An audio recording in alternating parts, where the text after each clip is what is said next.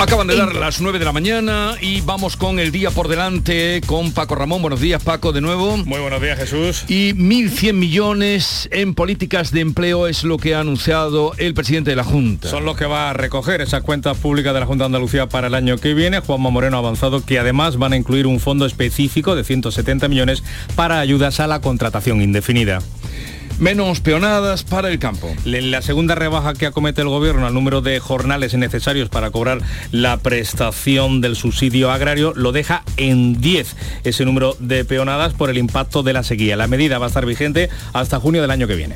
Ojo si se asombran paseando por el litoral de Chipiona y por ahí otras, otras costas porque va a haber un simulacro de inundaciones. En plena sequía se aprovecha, son más de 1.300 las personas de los servicios de emergencia de la Junta de Andalucía los que se están preparando para acometer ese simulacro hoy y mañana en toda la comunidad ante la hipótesis de graves inundaciones. Acuerdo sobre el Poder Judicial cada vez más próximo. Sánchez y Feijó se enfrentan por la crisis económica, pero se moderan sobre el Poder Judicial para proteger ese acuerdo que según las partes está cada vez más cerca, mientras el Supremo ha rechazado suspender el nombramiento de Rafael Mozo como presidente del Consejo General del Poder Judicial. Día Mundial contra el Cáncer de Mama. En Andalucía se van a diagnosticar este año unos 6.000 casos, más del 80% y aquí el dato de la esperanza supera la enfermedad. Y tenemos hoy día de toma de posesión en el Parlamento andaluz. Estamos pendientes de ello. Va a repetir como director general de esta casa Juan de Mellado. Lo hace con el apoyo del Partido Popular, PSOE y Vox. También van a tomar posesión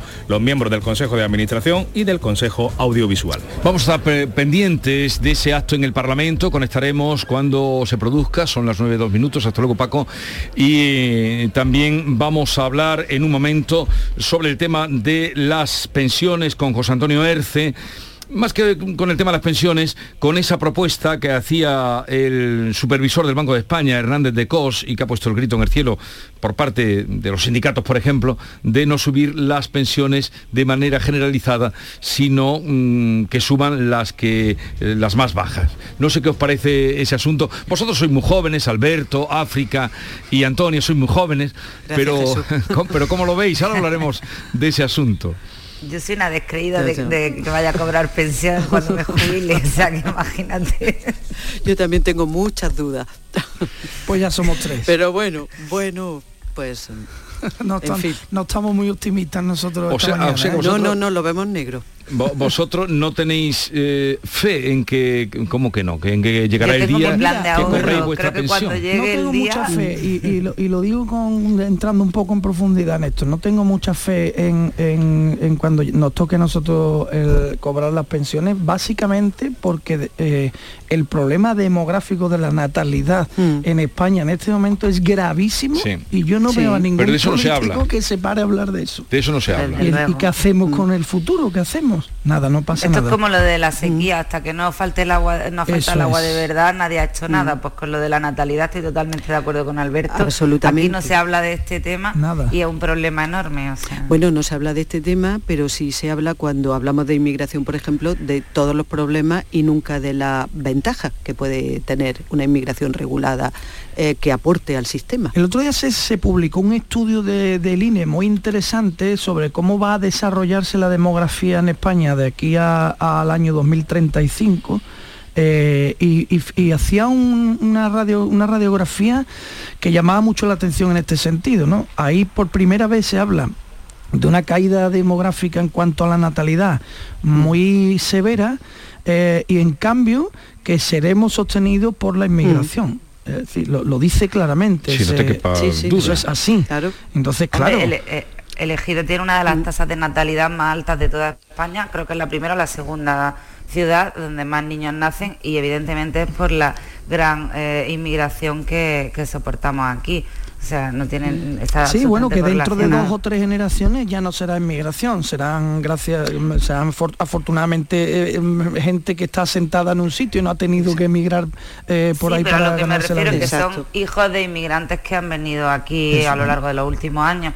Y al mm. final aquí ya los hijos de marroquíes, sobre todo que es la, nacionalidad que más hay, suponen, y de otras nacionalidades son ya el 34%. Entonces, de todos los niños del municipio menores de 18 años. este es un, asunto clave, ¿eh? este es un asunto clave porque la sostenibilidad de las pensiones está en de las pensiones y de muchas otras cosas, ¿no? Y de mm. todo el sistema productivo. Y del rejuvenecimiento de la población, que también cuando hay tantas personas mayores al final provocamos un colapso en, la sanidad y en otros... Por eso creo que además con el tema de las pensiones un dato que también me parece muy interesante que es la esperanza de vida, eh, eh, la duración media de un español ha crecido mucho, gracias mm. a Dios también. Pues claro, te jubilas a los 65 años y, llegas a los 85, 87, 90, que es la edad media más o menos ahora. Está muy bien, ¿no? Pero son 20 años. sí, eh, pero... Claro, ¿y eso cómo se hace? Pues eso hay que preverlo y hay que preverlo con mucho tiempo de antelación. Sí, a este respecto sí, sí, adelante, adelante. No, eh, hay otra otra cuestión colateral, pero por no abrir más, cuestiones que está relacionada con la esperanza de vida, pero también con la calidad de la esperanza de vida. Es decir, esos años eh, de más que, no de más, esos años que se, que se viven eh, ahora un jubilado, deberíamos promover que fuera además unos años lo más saludables posible. Claro, pero para eso hay que garantizarle una Claro, por el tema del sistema también, porque eso al final es carga el sistema también. Claro. Sí, sí, sí, estamos de acuerdo, pero hay que garantizar un buen sistema de pensiones, que cómo se hace si por debajo la, población activa, eh, digamos que va bajando por cuestiones de natalidad o, de otras cuestiones. por eso yo creo que cuando hablamos de inmigración deberíamos ser mucho más cuidadosos de lo que somos en general en, el discurso, ¿no? Y no, y no buscar solamente la, sombra y la criminalización, que es lo que estamos ha sucedido mucho en los últimos años. Bueno, en cualquier caso, hablaremos ahora con un experto que nos diga, eh, vosotros sois unos descreídos, ya lo he visto, lo, temía en lo de cobrar la pensión, por la subida esa que las pensiones han subido más que los sueldos eh, eh, el sueldo medio no ha subido más. Pero no sé si siguen todavía saliendo los abuelos que salían del País Vasco que han estado saliendo cada lunes cada lunes cada lunes persistentes. Pero ahora hablaremos de ese asunto. También estamos pendientes de la acto de la toma de posesión en el Parlamento eh, que conectaremos con el Parlamento de Andalucía. A ver, mm, tenemos aquí varios asuntos sobre la mesa que tratar, muchos. Eh, y también un poco eh, hablaremos del día que es hoy, que es la lucha contra el cáncer de mama, que eso afecta a muchas mujeres. Afortunadamente el 80%, los datos que facilitan hoy, pues se recuperan. Pero hoy veníamos mm, dando cuenta del anuncio que hizo ayer el presidente de la Junta de que va a destinar para el, para el fomento de empleo 1.100 millones de euros eh, no sé si esa cantidad, claro, todo es comparable, ¿no? Si esa cantidad os parece mucho, poco, apostar por las políticas de empleo. La, cantidad lo de menos es al final es cómo lo va a gastar. También en Andalucía creo que necesitamos creer en las políticas de empleo porque se ha hecho tanto mm, tan mal con el dinero enfocado al empleo que cualquier política que sea medio coherente, pues yo creo que va a ser bien recibida después de todo lo que, bueno, lo que arrastramos, ya sabemos, ERE y compañía. Entonces, eh, más que mm. hablar de cantidad, a ver luego también cuánto se gasta, que en esto de los presupuestos nos encantan las grandes cifras, pero luego hay que ejecutar el presupuesto, que es lo que nunca se hace y yo de verdad que un año más, que todos los años en la época del presupuesto, digo, muy bien, muchos millones, pero que se ejecuten, o sea, mm. no que se queden ahí en el papel y que el año que viene los vuelvan a poner. Eso por un lado. Pero luego, pues claro que hacen falta política de empleo, seguimos siendo una comunidad autónoma con una tasa de paro muy alta y hay que enfocar ahí y más con la que viene y sobre todo yo creo que hay que enfocar lo que ahí está muy bien, por lo menos el discurso es bueno, hacia el empleo estable, hacia el empleo mm, mm. que no sea temporal, porque también aquí tenemos el hándicap de que tiene mucho peso el turismo, la hostelería y son eh, sectores que, tienen mucha temporalidad, que no funcionan el año entero de la misma manera. Entonces creo que sí que es muy importante destinar dinero a políticas de empleo, es imprescindible y mm. urgente. Sí, coincidimos, estoy de acuerdo y creo también que el discurso es bueno. El problema es el cansancio que tenemos ya un poco eh, en cuanto a, los anuncios que nos hacen, ¿no? Yo ya otra vez descreído, Alberto. Sí, sí, hoy estoy, hoy estoy un poco descreído. Sí, yo ya los anuncios eh, lo siento, pero los cambio por hechos. Ya no me interesan tanto los anuncios, sino los hechos. Yo ya quiero ver cosas, porque es que todos los días nos presentan por delante no sé cuántas inversiones. Hoy hemos visto una que el Ministerio dice que va a terminar la ronda metropolitana de Sevilla tan famosa ronda metropolitana, que es buena para toda Andalucía, en siete años poniendo... En el 2030. Eh, mil millones. Mm. Bueno, pues mire usted, mm, ojalá y si, si lo hace tendrá mi aplauso. el primero que me va a poner a aplaudir voy a ser yo, pero como usted comprenderá, después de 30 años anunciando que va a estar todo dentro de cinco, pues como que ya hasta que no lo veamos no no, no lo vamos a creer. Como nuestro mm, ave, Alberto. Bueno, bueno eh, África aprovecha cualquier momento para sacar el tema de ave y la comunicación con Almería, no le falta razón. Vamos a conectar con el Parlamento. José Manuel de la Linde, ¿cómo transcurre la sesión hoy de toma de posesión? ¿Ha comenzado ya? Saludos, muy buenos días desde este salón de usos múltiples del Parlamento de Andalucía. Está a punto, está a punto de, hacerlo, Jesús y oyentes. Eh, estamos aquí a la espera de la llegada del presidente de la Cámara Andaluza, Jesús Aguirre, va a ser quien presida este acto en el salón. Bueno, pues ahora mismo entre los numerosos asistentes, invitados, familiares de las personas que van a tomar posesión, bueno, pues se ha hecho el silencio porque eh, se está a la espera de que comience eh, de un momento a otro. ¿Cómo va el protocolo? Bueno, pues dará una bienvenida el presidente de la Cámara, Jesús Aguirre, que como decimos es quien preside este acto, y los letrados de la Cámara, los letrados del Parlamento, van a leer el decreto de designación de Juan de Mellado como director de la RTVA y de todos los miembros del Consejo Audiovisual y del Consejo de Administración. El primero en tomar posesión de su cargo ante la Constitución y el Estatuto de Andalucía será Juan de Mellado y eh, posteriormente pues todos los demás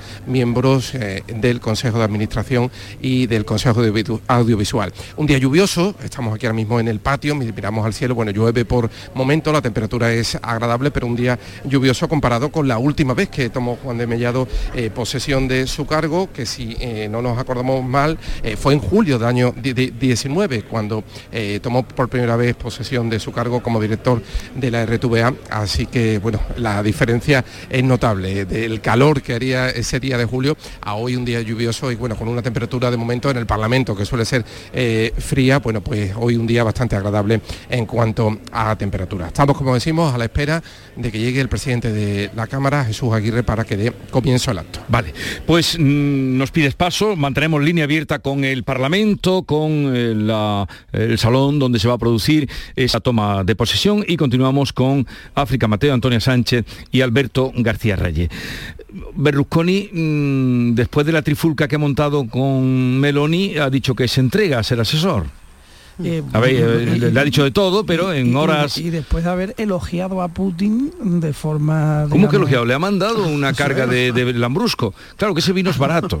Bueno, sí, el vino, es, vino... vino barato, pero ahí está el gesto, ¿no? Pues nada, yo que lo eh, mezcle yo tengo un amigo que el, famoso refrán que dice Dios los cría eh, y ellos se juntan, lo cambia por, por lo, tiene un cambio, una modificación que me parece fantástica, que dice Dios los cría y el viento los amontona.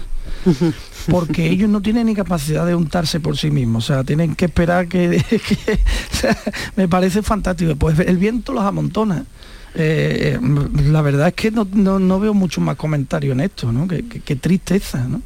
Qué tristeza que haya gente en, pleno corazón de Europa apoyando a Putin, que, que, este tipo de políticos puedan llegar al poder, que tengan algún tipo de... Bueno, pues sí, pues una tristeza. Claro que hay que respetar la, la mm, decisión del pueblo italiano, faltaría más. A, lo mejor también hay que hacer un poco de crítica a la izquierda italiana que no ha sabido parar eso, tan, tan mala ha de ser como para que el pueblo haya elegido esto, pero en el fondo no podemos dejar de, mm, denunciar la situación de amargura que esto, que esto nos genera, ¿no? Si la mejor solución que los italianos han visto para ellos es esta...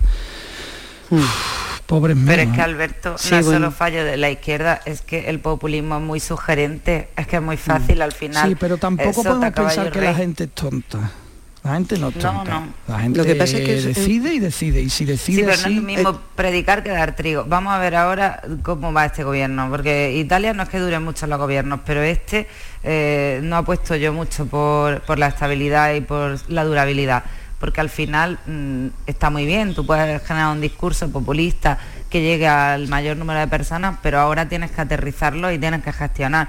Y yo la experiencia que, tengo en todos estos discursos populistas es que al final cuando se ponen a gestionar no saben hacerlo con un canuto. O sea... Sí, seguramente durará lo que durará, desde luego lo, más serio que se ha visto en la política italiana en los últimos tiempos, bueno, fue el, gobierno de, Draghi, quizá por la, bueno, pues, el, perfil más europeísta y el perfil un poco, digamos, más tecnócrata, pero también el, un poco el más... Eh, riguroso y aparentemente el más serio. ¿no? Eh, es verdad que estamos acostumbrados la política italiana, es algo que aquí toda, nos sigue sorprendiendo, ¿no? Dentro por, su capacidad de, histrionismo y de, generar perfiles como el del Berlusconi, que bueno, eh, sobra decir los calificativos porque yo creo que en, buena medida los vamos a compartir eh, casi todos. Este gobierno, pues también en ese aspecto estoy con, lo veo como África, durará lo que durará y seguramente no pasará nada. Es decir, em, si hay que ir a otro gobierno, irán a otro gobierno, no hay eh, a mí lo que más me preocupa es el, cómo mm, se puede servir o, puede ser un, ejemplo, un referente eh, que pueda calar en, otro, en otros países, aunque lo veo complicado, porque desde luego eh, la política italiana, ya digo, todavía todavía sigue produciendo... sí. Bueno, un momentito, vamos de nuevo con José Manuel de la Linde al Parlamento. La lluvia en Sevilla es una maravilla. Acaba de llegar el presidente de... ya, ya, ya lo hemos conocido. Ya, lo hemos conocido. disculpas por el retraso, por el retraso, por, la lluvia, ¿no? Que ha complicado hoy la circulación. Preside Jesús Aguirre a su eh, izquierda, el presidente, de la Junta, Juan Manuel. Le escuchamos. Don Juan Manuel Moreno Bonilla, consejero de presidencia de la Junta de Andalucía, miembro de la mesa del Parlamento de Andalucía, portavoces de diferentes grupos parlamentarios, presidentes y miembros de diferentes comisiones del Parlamento, Secretaría General de Relaciones con el Parlamento, miembros del Consejo de Administración de RTVA y del Consejo Individual de Andalucía, el resto de asistentes. Damos comienzo el acto de toma de posesión del director general de RTVA, miembros del Consejo de Administración de RTVA y del Consejo Audiovisual de Andalucía. Para ello voy a dar la palabra al señor letrado mayor del Parlamento de Andalucía para que dé lectura de los decretos de nombramiento. Señor letrado mayor.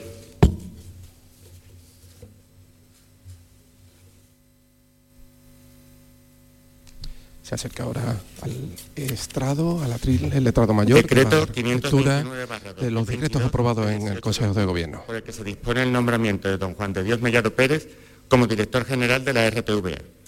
El Pleno del Parlamento de Andalucía, el día 13 de octubre de 2022, de conformidad con lo dispuesto en el artículo 18.1 de la Ley 18-2007, de 17 de diciembre, de la Radio y Televisión de titularidad autonómica, gestionada por la Agencia Pública Empresarial de la Radio y Televisión de Andalucía, RTVA, ha elegido a don Juan de Dios Mellado Pérez, director general de la RTVA. En consecuencia, a propuesta del consejero de la Presidencia, Interior, Diálogo Social y Simplificación Administrativa, de acuerdo con lo establecido en el artículo 18.1 de la Ley 18-2007, de 17 de diciembre, previa deliberación del Consejo de Gobierno, en su reunión del día 18 de octubre de 2022, vengo a nombrar director general de la RTVA a don Juan de Dios Mellado Pérez, Sevilla, a 18 de octubre de 2022.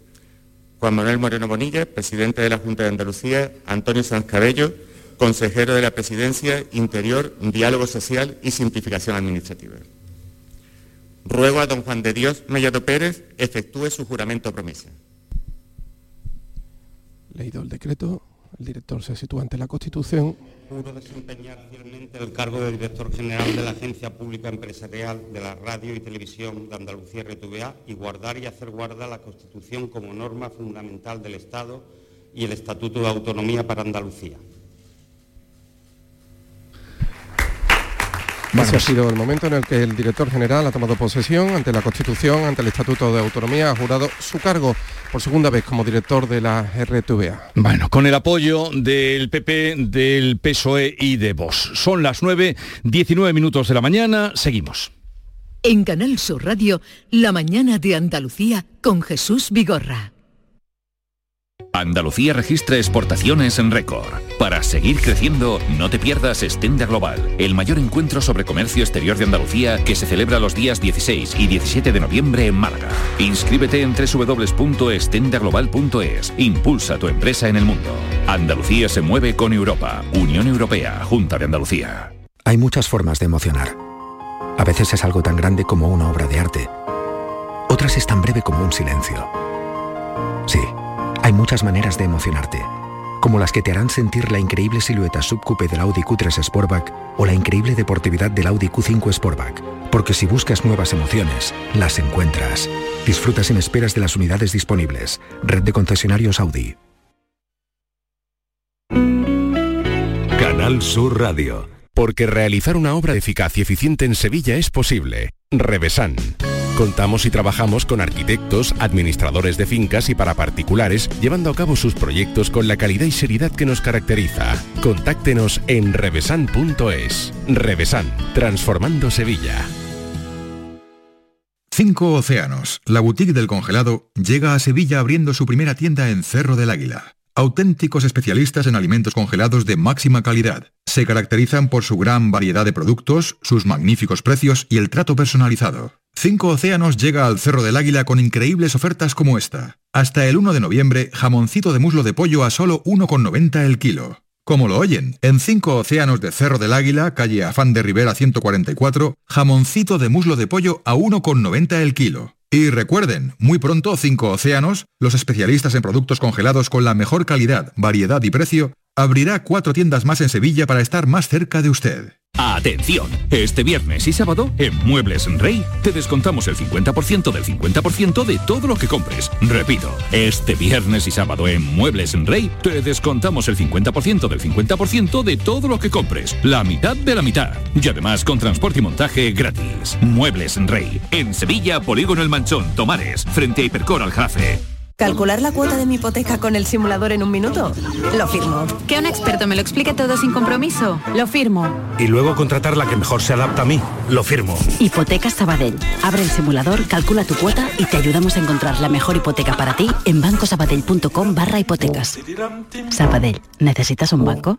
Mano de santo limpia la ropa, mano de santo limpiar salón, mano de santo y en la cocina, en el coche, en el watercloak, mano de santo para el hotel, mano de santo para el taller, mano de santo te cuida, mano de santo te alegra la vida, mano de santo, mano de santo, ponte a bailar y no limpies tanto, mano de santo, mano de santo, ponte a bailar y no limpies tanto. Seguramente el mejor desengrasante del mundo. Pruébalo.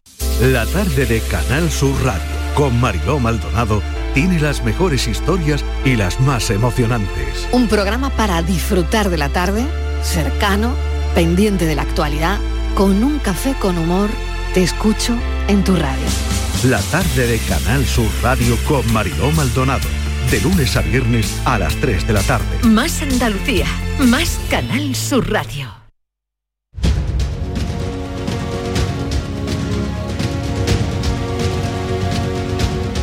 Seguimos en tiempo de tertulia con Alberto Africantonia. Ya os anunciaba que íbamos a hablar de pensiones. Eh, me imaginaba por dónde ibais a salir. Eh, No me habéis decepcionado lo más mínimo, como jóvenes que sois. Pero hay mucha gente pendiente de, de la actualización de las pensiones. Vamos a hablar con José Antonio Erce. Es doctor en economía, socio fundador de Loris, que es una asociación que da soluciones o que mm, busca soluciones para la jubilación. José Antonio Erce, buenos días. Buenos días, ¿cómo están?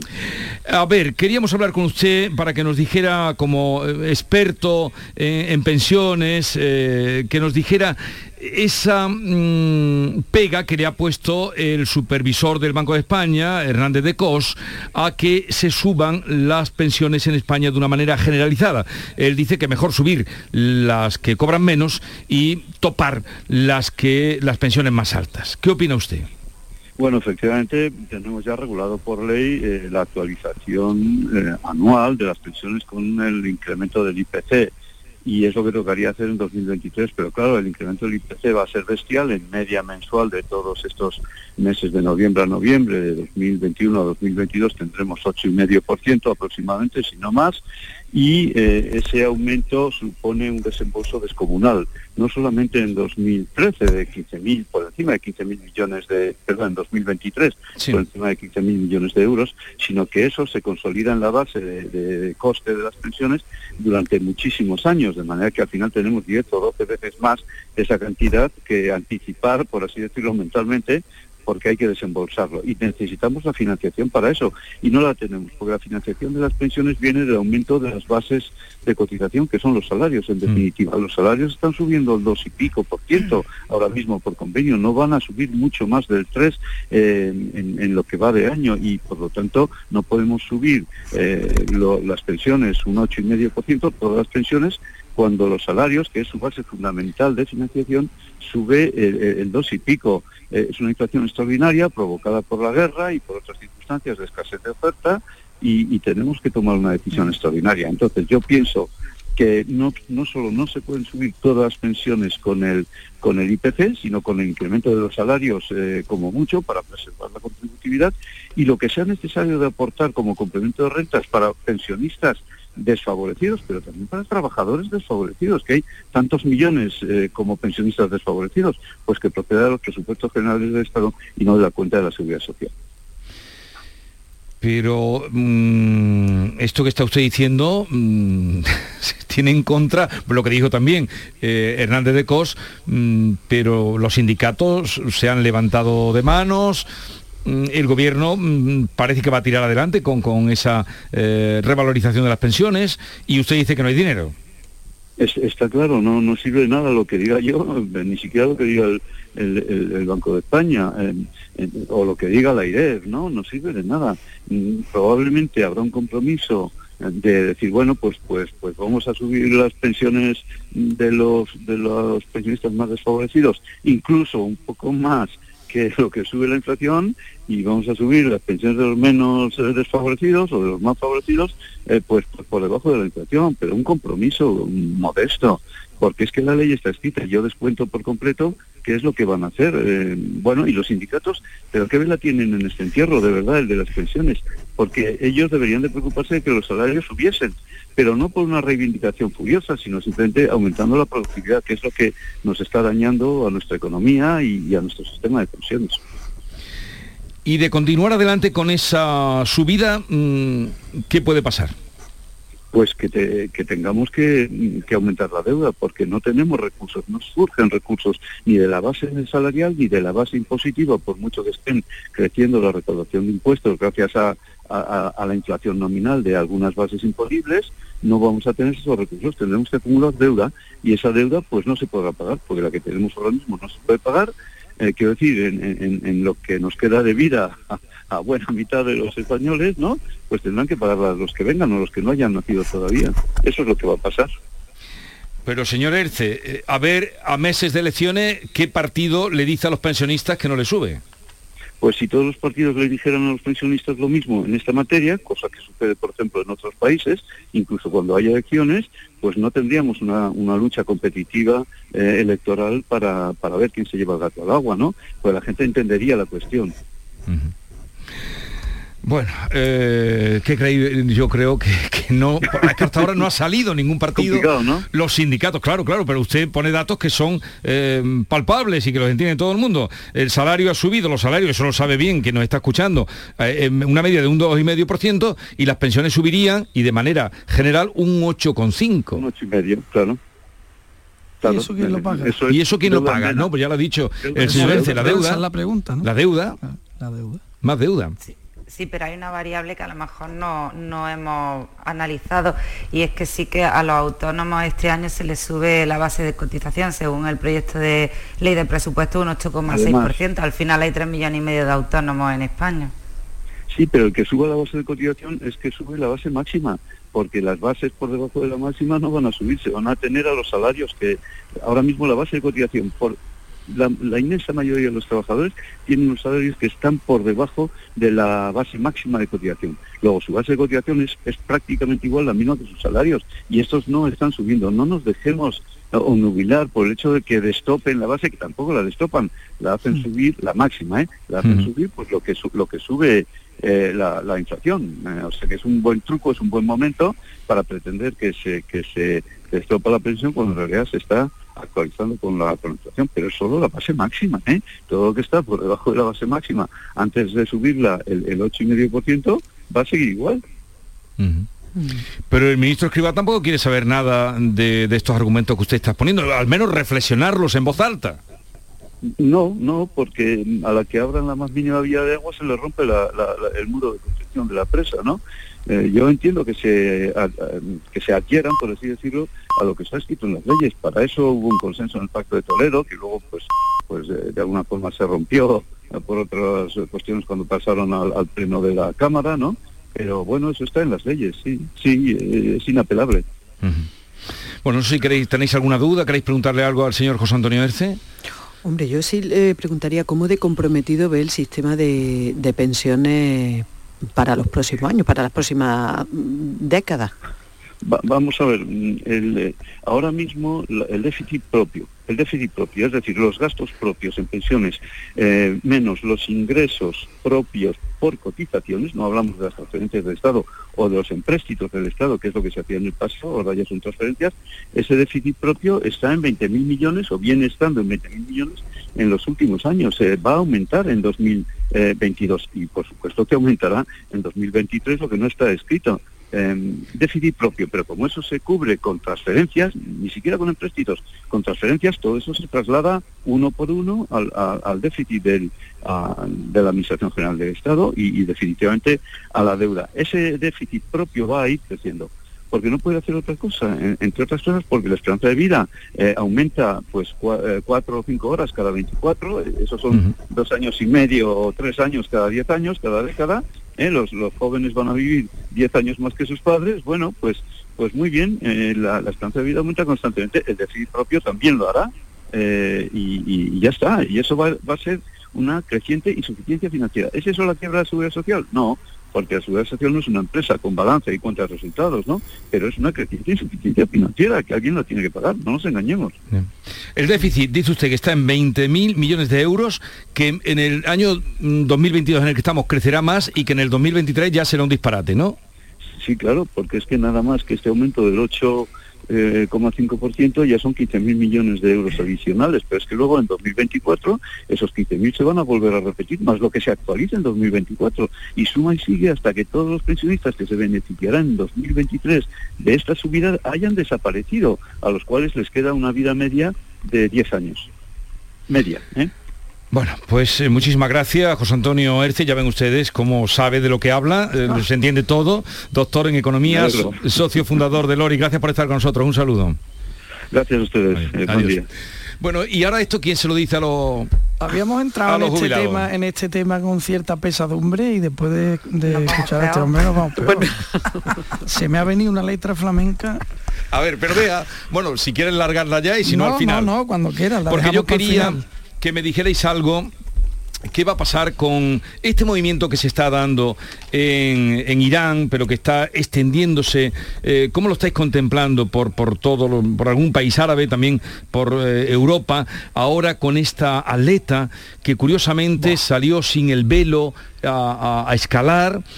Eh, y ahora cuando ha vuelto a su país ya publicaba ayer en Instagram que la rapidez con que salió a escalar, bueno, algo que no se cree nadie, Se le le hizo que se olvidara del velo, dicen que puede ir a la cárcel cuando llegue, ya veremos qué pasa cuando, cuando vuelva, y la atleta iraní que se llama Ernaz eh, Rekabi, que nos parece a todos, nos dio una alegría enorme y todos los telediarios, claro, en Europa eso se, se- se enseña con mucha alegría, pero luego la realidad es Tiene lo que hay detrás. allí, es que es una cosa escandalosa, la verdad es que es lamentable que Y no sabemos los muertos que corren que- tengamos que aguantar este tipo de, situaciones, ¿no? Y que ella haya tenido que decir, lo, que vi ayer que había dicho literalmente es que al subirle se le cayó el pañuelo para justificar que, bueno, bueno, pero ha, sido detenida.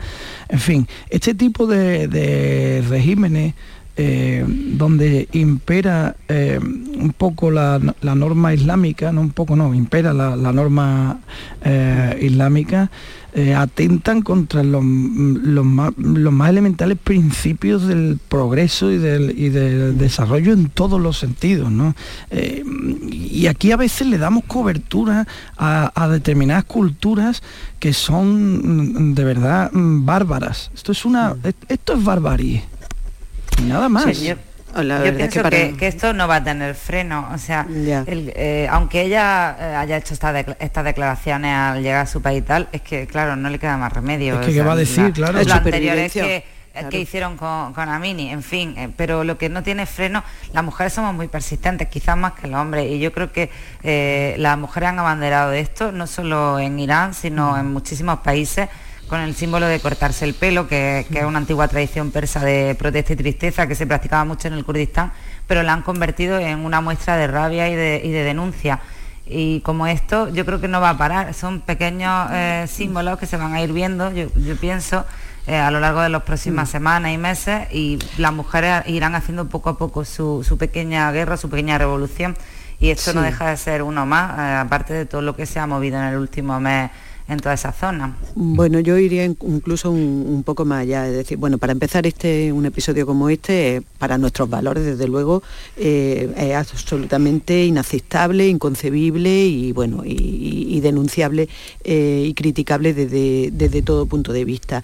Em, pero eh, yo creo que, bueno, citaba África el tema de que las mujeres somos persistentes, de que la, bueno, pues la, situación de, falta de, igualdad y de falta de oportunidades históricas eh, de toda la vida y que, bueno, somos muy persistentes. Pero hay un movimiento de reacción. Yo detesto que hay, eh, y lo que pasa es que las culturas eh, marcadamente anti, mujeres, como son estas culturas, se manifiestan antes y se manifiestan con, signos que a nosotros, con nuestros valores, nos resultan eso, inaceptables. Pero mm, en el fondo y a nivel global, eh, yo sí detecto que hay un, cierto movimiento de regresión ¿eh? en, algunas de, las conquistas, o de los, más que de las conquistas, eh, por, no usar una terminología bélica, ¿no? de los avances que ha habido en los últimos tiempos. El problema es que estas mujeres tienen que jugarse la vida, literalmente, la vida. ¿Eh? para conseguir eh, para conseguir avances que son que nosotros por lo menos desde aquí los vemos mm, elementales. Es que, es tremendo no que eh, claro y, desde aquí hemos fácil, creo que es fácil decir no ya están en esa revolución están luchando ya ya están luchando pero están luchando solas y están luchando en mitad de, un ambiente hostil completamente contrario a, lo que a lo que ellas pretenden que no es más que lo natural Mm. Mm, eh, mm, y, tienen que jugarse el tipo, el pellejo, ¿no? Esto es muy triste. Bueno, y, me resulta más, triste todavía que a veces desde aquí eh, quienes abanderan la bandera, quienes abanderan la causa feminista, que es loable en, en, todos los sentidos, eh, protejan este tipo de culturas también. Oiga, mire usted, no, no se puede estar soplando y sorbiendo. Eh, Creo que eh, todas las mujeres, ¿no? No, quiero decir que hay, hay, hay mm, algunos partidos políticos que ah, van a bandera y luego están con el Islam, con el no, pero la cultura, las culturas, oiga, mire usted, esa cultura somete a las mujeres y hay que decirlo sin ningún tipo de, complejo. No, y que están muriendo mujeres, están muriendo mujeres. Es que todos tenemos muy claro que en Ucrania hay una guerra que está muriendo gente, pero es que aquí también están muriendo mujeres y de lo que no nos enteramos y, lo dejamos pasar como si no pasase nada. Bueno, aquí por eso creo que es muy que es muy importante que este tipo de símbolos pues se destaquen, como decía Jesús, que ha salido en todas las televisiones europeas y tal, aunque luego ella haya tenido que regular de alguna manera en sus manifestaciones, pero sí que al final, si hay gestos de este tipo continuos, por lo menos no olvidamos que, hay un problema. Y se están dando, y se están dando. Hay un caso reciente que se nos ha olvidado, que es una tenista china que desapareció. Sí, bueno, y, no, estamos citando hace tres, cuatro meses. Desapareció, no se ha vuelto a ver a esa tenista china en ningún campeonato porque hizo unas manifestaciones contra el régimen chino. No la hemos eh, vuelto a ver. No bueno, y en Afganistán, hace poco más, y en Afganistán, que ya prácticamente no, hablamos de Afganistán, pero fue salir la ocupación eh, internacional y a partir de ahí eh, las mujeres fuera del aula, las mujeres fuera de, de- de todo. Se ¿no? han borrado las mujeres. La Eh, vuelta, vuelta a borrar. Bien, pues no, no queremos olvidar. Voy un poquito mal de tiempo, pero el, el ABC que dirige nuestro querido Alberto García Reyes eh, habla hoy de que Marta Bosquet, paisana de, de, África y de Antonia, no sé si sabéis vosotras algo, es el último cabo suelto de Ciudadanos porque han bueno pues han ubicado a Rocío Blanco, a Sergio Romero, Teresa Pardo, eh, Juan Marín, el Rocío Ruiz. Y eh, Marta Bosquet se dio de baja también en el Partido Ciudadano. Mm, Tú has hablado con ella, ¿no? Yo acabo Charo de hablar con Jiménez, ella. acaba de hablar con ella. ¿Qué te ha dicho? Pues me ha dicho que ella no ha querido contarlo antes por- a- para no hacer daño a su antigua formación política, a Ciudadanos, que no quiere hablar de momento, pero me ha reconocido, me ha reconocido que tiene una oferta del presidente Juanma Moreno para incorporarse al gobierno de Andalucía, al gobierno andaluz, y que es una oferta relacionada con el mundo del derecho. Ella es abogada, no sé si lo recordamos todo, y que tiene que ver con ese mundo. Así que dentro de poco pues conoceremos cuál es su nuevo destino político, su nuevo, su nueva ocupación. A ver, Antonia, África, ¿sabéis algo de esto? Pues por no. proximidad, por amistad. No, yo la conozco, pero no, no, bueno, el, el guion está escrito, ¿no? Después de que se haya rescatado a Rocío Ruiz, eh, que se fue y se fue de aquella manera y tal, pues lógico también, tuvo un papel muy destacado, fue presidenta del Parlamento y al final lo que comentaba eh, la compañera, que ha recogido un poco a todas las figuras visibles.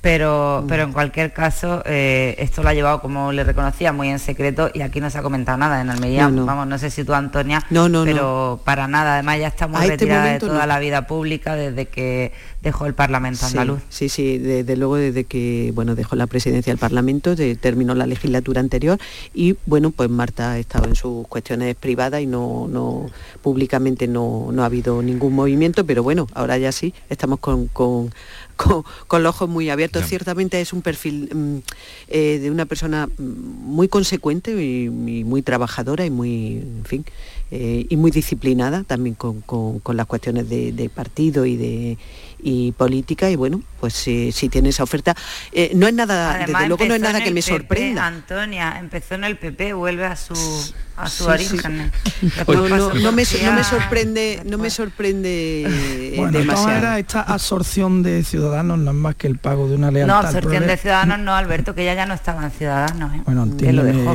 África, digo, la incorporación de todos los que fueron cargos públicos en el gobierno con siendo de ciudadanos ahora por parte del PP.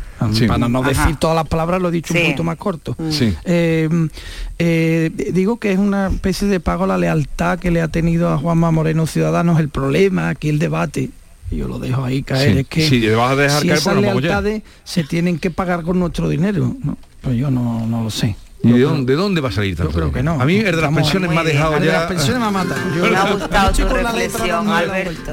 África, dice África que le ha gustado tu reflexión. Bueno, muchas gracias, África. Eso para mí es un honor. Para mí es un Bueno, os- ya podéis investigar Antonia y África y nos decís algo. La letrita, venga. Letrita, Diligencia de Carmona de Fernando Villalón, gran poeta del 27. Tiene un, una- un romance, La Diligencia de Carmona, que dice, es muy conocido, echa vino montañés, que lo paga Luis de Vargas, el que socorre a los pobres y a los ricos avasalla. Lo dejamos ahí. África, eh, Mateo, Antonia Sánchez, Alberto García Reyes, que tengáis un bonito día. Buenos días. Adiós, adiós. Para presentar el sorteo 11 del 11 de la 11 os traemos a Laura y ya veréis por qué. Laura, dinos, ¿qué día naciste? El 11. ¿De qué mes? Del 11. ¿A qué hora? A las 11 y 11. Y ahora dinos tu número favorito. El 6. Hombre, no. Venga, anda, di el final. Ya está a la venta el sorteo 11 del 11 de la 11. Con 11 millones de euros y 11 premios de un millón. Este 11 del 11 también puede ser tu día. El 6, con lo bien que íbamos. A todos los que jugáis a la 11, bien jugado. Juega responsablemente y solo si eres mayor de edad. El campo andaluz necesitaba un paso adelante. Por ello, hemos sembrado millones de datos, regados con inteligencia artificial para hacer posible... Siembra, la nueva plataforma colectiva por inteligencia artificial de asistencia a la planificación de cultivos para su comercialización. Toda la información para acertar y cultivar la solución más rentable. Junta de Andalucía. Canal Sur Radio. Tú pones toda tu ilusión en tu futuro y en Caja Rural nuestros expertos en planes de pensiones te ayudarán a alcanzarlo con éxito. Planes de pensiones de Caja Rural. Construyendo tu futuro seremos imbatibles. Ven antes del 31 de diciembre y obtén interesantes incentivos. Documento de datos fundamentales para el partícipe. Alertas de liquidez. Indicador de riesgo. Planes en promoción y condiciones en segurosrga.es. Si necesitas un electrodoméstico, ¿por qué pagar de más en grandes superficies? Ven y paga de menos en Tiendas El Golpecito. Tus primeras marcas al mejor precio y una selección de productos con pequeños daños estéticos con descuento adicional y tres años de garantía. Tiendas El Golpecito. Ahorra hasta el 50% en tus electrodomésticos. 954-100-193 y tiendaselgolpecito.es. Los próximos días 21, 22 y 23 de octubre, Bormujos celebra su fiesta de la cerveza artesana, donde además de disfrutar de una amplia variedad de cervezas realizadas de forma artesanal por productores de la comarca, tendremos música en directo, amplia variedad de talleres temáticos, actividades para los más pequeños y gastronomía local. Te esperamos el 21, 22 y 23 de octubre en el recinto ferial. Bormujos, ciudad consciente. Rafael vuelve a Sevilla con su gira triunfal. 24, 25, 26 y 27 de noviembre en Fibes. Compra tus entradas en rafaelnet.com y fibestickets.es. Rafael en concierto. ¡Ea! Ya está ahí el niño del vecino con la pelotita. ¿Pero qué dices, Yuyu? Si ese niño es un figura, ese va a ser un crack. ¡Un crack! La que es una crack es mi mujer, que llamó a Hogar Solar. Pusimos las placas solares y ahorramos tela en la factura de la luz. Vaya pelotazo, ¿no? Pelotazo le daba yo al padre del niño. Llama al 955 31 80 80. Hogar Solar, la luz que te ayuda a ahorrar. Nueva ley de pensiones. Yo puedo seguir trabajando si quiero, pero ¿qué me dais si sigo? Tienes dos opciones. La segunda opción te incentiva con un aumento en tu pensión del 4% anual por año trabajado, que incrementará el total anual de tu pensión durante todo el tiempo que dure la prestación. Ministerio de Inclusión, Seguridad Social y Migraciones. Gobierno de España. Canal Sur Mediodía. La última hora de donde vives, con la actualidad de tu provincia y tu entorno más cercano, está en Canal Sur Mediodía, con toda la información que necesitas. De lunes a viernes, desde las 12, en tu emisora de Canal Sur Radio. Más Andalucía, más Canal Sur Radio. La mañana de Andalucía con Jesús Vigorra.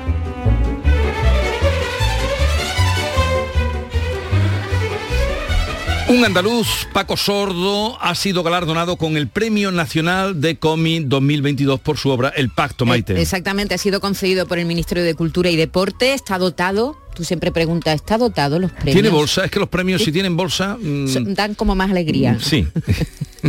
Porque Pues, eh, todos los días se dan no sé cuántos premios al día. Y placa, mucha placa. Entonces, con los que tienen bolsa son no los que... queremos placa de metacrilato, queremos bolsa. Bueno, pues este premio está dotado con 20.000 euros y tiene como objeto distinguir la mejor obra de esta especialidad publicada en cualquiera de las lenguas oficiales del Estado durante el año 2021. Es decir, Jesús, con la cantidad ahora mismo de novelas gráficas, de cómics que se están publicando, tiene mucho mérito este, este galardón. Y además eh, fue hace poco que se incorporó el tema del cómic a los premios nacionales. Sí, sí, sí, hace, muy poco.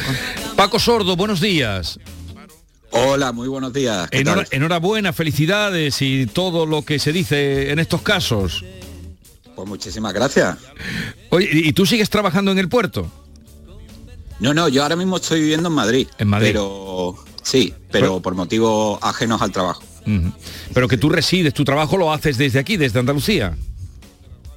Pues desde hace unos añitos no, pero vamos, desde toda la vida sí. Bueno, eh, ¿qué es el pacto? Porque se ha dado a una obra concreta tuya. Cuéntanos qué es el pacto. Pues mira, El Pacto es un cómic que habla sobre un poco la época dorada del cómic en España, en los años 50, cuando eh, la editorial Bruguera era el mayor gigante editorial que había en España y llenaba los kioscos de toda- todos estos cómics que todos los que somos pues mínimo del 80 para atrás recordamos muy bien todas estas revistas Pulgarcito, las revistas donde se publicaba Mortadelo y Filemón, Zipizape.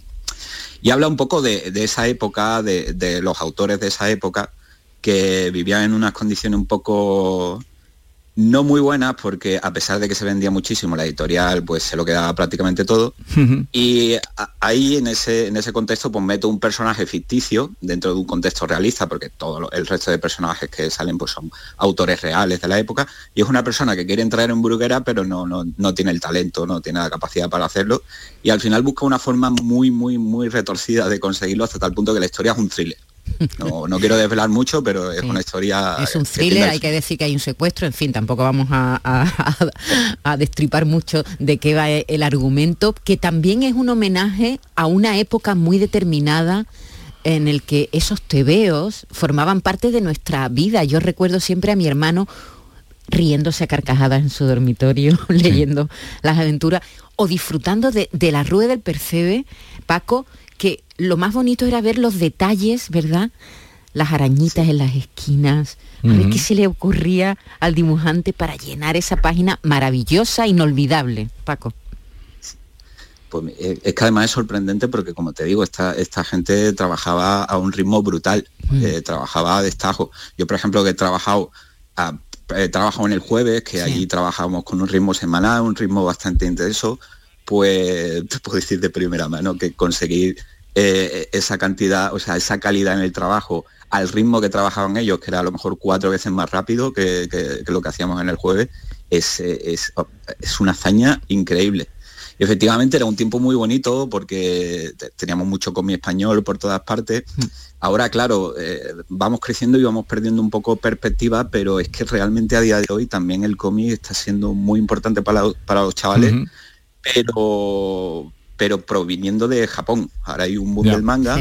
Y es un poco el equivalente actual, ¿no? O sea, los chavales leen muchísimo cómic, pero, pero claro, están muy centrados en el manga porque es un mercado muy potente y es verdad que allí se produce tantísimo y se hacen tantas cosas que hay cosas que hay cosas bastante buenas para los chavales. O sea que también es una época que va a ser muy bonita para, ellos el día de mañana. Eso hará que también salgan ahí de ahí creadores, eh, de, esos que ahora leen el manga. A ver, David Hidalgo, ¿qué querías preguntar? Paco, el jurado que te ha dado el premio dice que el pacto es tu primer cómic solitario. Y yo es que como desconozco cómo trabajáis, ¿los cómics eh, suelen ser obra de varios autores o de una sola persona? Eh, mitad y mitad. Hay veces que se trabaja guionista y dibujante o incluso en equipos más grandes como guionista, dibujante, entintadores, coloristas. Pero em, también, generalmente en España se tiende más a, ser autor completo. Eh, esto de la primera obra en solitario mm, no es del todo acertado. Creo que es una pequeña rata que hay por ahí porque yo he trabajado siempre he trabajado siempre como guionista y dibujante, las dos cosas a la vez, por lo que te comentaba antes, mi, trabajo en el jueves, cosas que estoy haciendo para el mercado francés, eh, todo esto lo he hecho siempre solo, pero esta es la primera obra larga, yo creo que era lo que querían decir. Una obra que no está compartida con otras en un mismo libro, ¿no? que es tuya entera. Novela gráfica, que también se llama ahora, ¿no? Claro. ¿Y cómo, cómo se llama el personaje? Lo tengo aquí delante con ese narizón, mm, eh, pero no sé cómo se llama el prota protagonista se llama Miguel Gorriaga y, bueno, se podría decir coprotagonista, porque el otro gran protagonista es Manuel Vázquez, que es un dibujante real, que, bueno, el autor de, de Las Hermanas Gilda, mm. de Anacleto, un, autor muy reconocido en España, ¿no? Como, como autor de TV. Lo que pasa es que vivió más Ibáñez y triunfó más o fue más popular, no, Sigue viviendo. Sigue viviendo todavía. Sí, sí, Y sigue publicando. Y sigue publicando, ¿no? Sigue escribiendo Mortadelo y Filemón, ¿no? Sí, creo, creo que tiene 82, 82 años y sigue sacando... Creo, que sigue sacando dos TVOs al año. Paco, eh, tú hay un poco en el pacto hombre, eh, refleja la realidad en la que vivían estas personas, que muchos de ellos, pues, pues eh, las historias son conocidas, ¿no? Tenían deuda, los, acreedores iban detrás de ellos, no pagaban. ¿Ha mejorado la vida, las condiciones de los dibujantes? Cero, cero, cero. ¿Es precaria entonces la vida de los dibujantes? ¿Cómo, cómo? Sí, es precaria todavía. Sí, sí, sí, sí. ¿Sabes lo que ha pasado? Que si antes eh, se vendían muchísimos cómics y la editorial pues hacía un poco lo que quería, ahora pues eh, eh, afortunadamente el mundo ha avanzado un poco y, las editoriales pues ahora nos dan royalties de los libros, o sea, nos dan un porcentaje de cada libro que se vende. ¿Qué ha pasado? Que el número de lectores ha bajado muchísimo, entonces las tiradas son muy pequeñas. Pasa un poco eh, en, la literatura en general, ¿no? Porque hay grandes éxitos que venden muchísimo y luego el gran, la, mayor parte de libros que se venden tienen tiradas muy pequeñas. Mm. Entonces muy complicado, es muy complicado. ¿Qué hacemos los autores de cómic eh, en su mayoría, los que conseguimos vivir de esto? Trabajar para, el extranjero, porque ahí, vamos, eh, te pagan 10 veces más literalmente que, en España. Es, muy fuerte. En cualquier caso, Paco Sordo, para mucha gente seguro que lo han descubierto a raíz de este premio y eso ya merece la pena. Reconocimiento Premio Nacional del Cómic por su obra El Pacto eh, del Puerto Santa María. Para los nostálgicos de esa época de Bruguera es fantástico. Un, abrazo y ya seguiremos hablando otro día un poquito más del cómic y, de las aventuras eh, que pasáis en las, las que creáis y las que pasáis. un abrazo desde Andalucía, Paco. Adiós. Venga, muchas gracias. un abrazo. Que nos mira de reojo y como el coyote nunca llegamos a la hora ni al lugar ni en el momento preciso.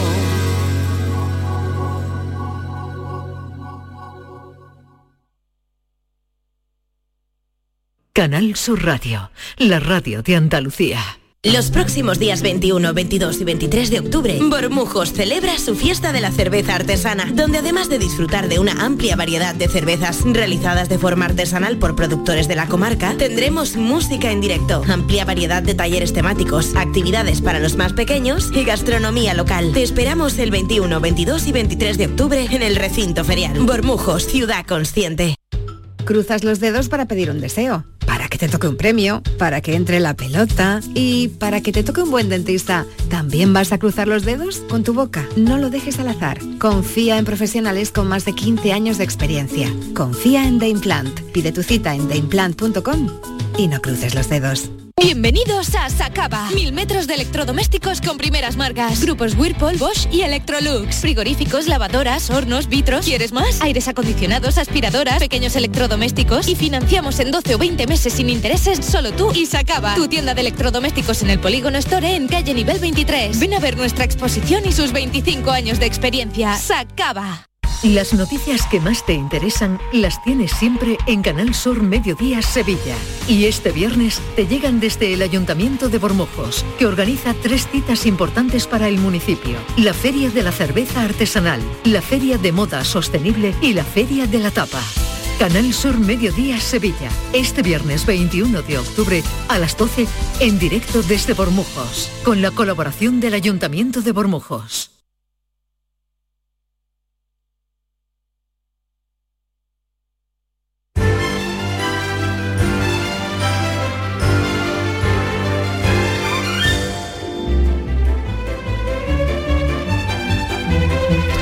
El programa de hoy viene muy cargadito, viene estupendo. Ya veo por aquí a Carmen Camacho y no tenemos tiempo para decirle nada más que que se queden con nosotros porque estará Dorantes, porque vendrá el comandante Lara, porque vendrá Javi Martín con Bipolar y a mucha honra.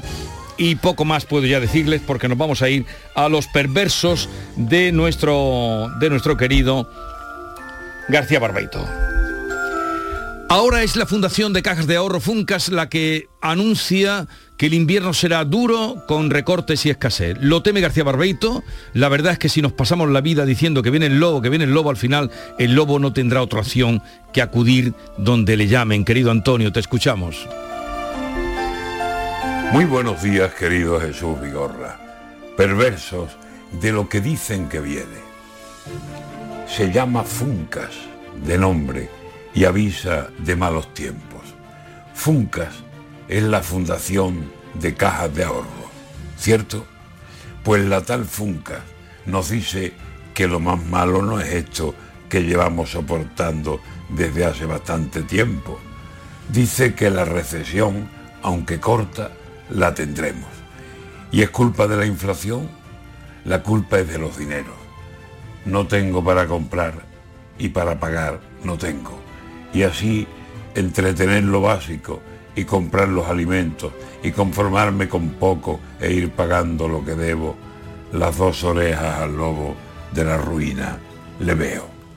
Si acaso tuviera dudas, Funcas lo tiene por cierto.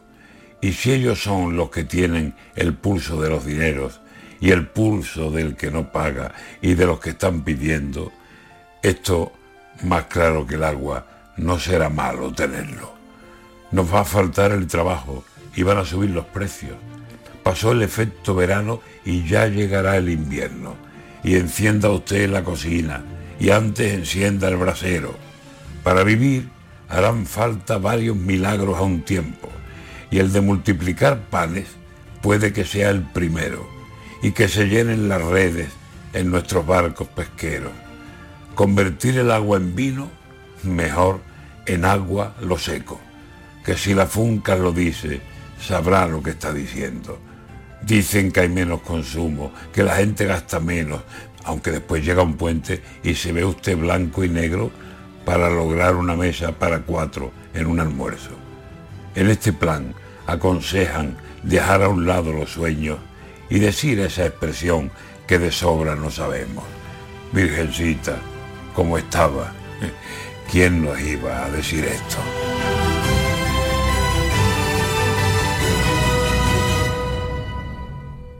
A ver, atención, pregunta. Jugadores que vistieron la camiseta del Cádiz y del Betis. Canito.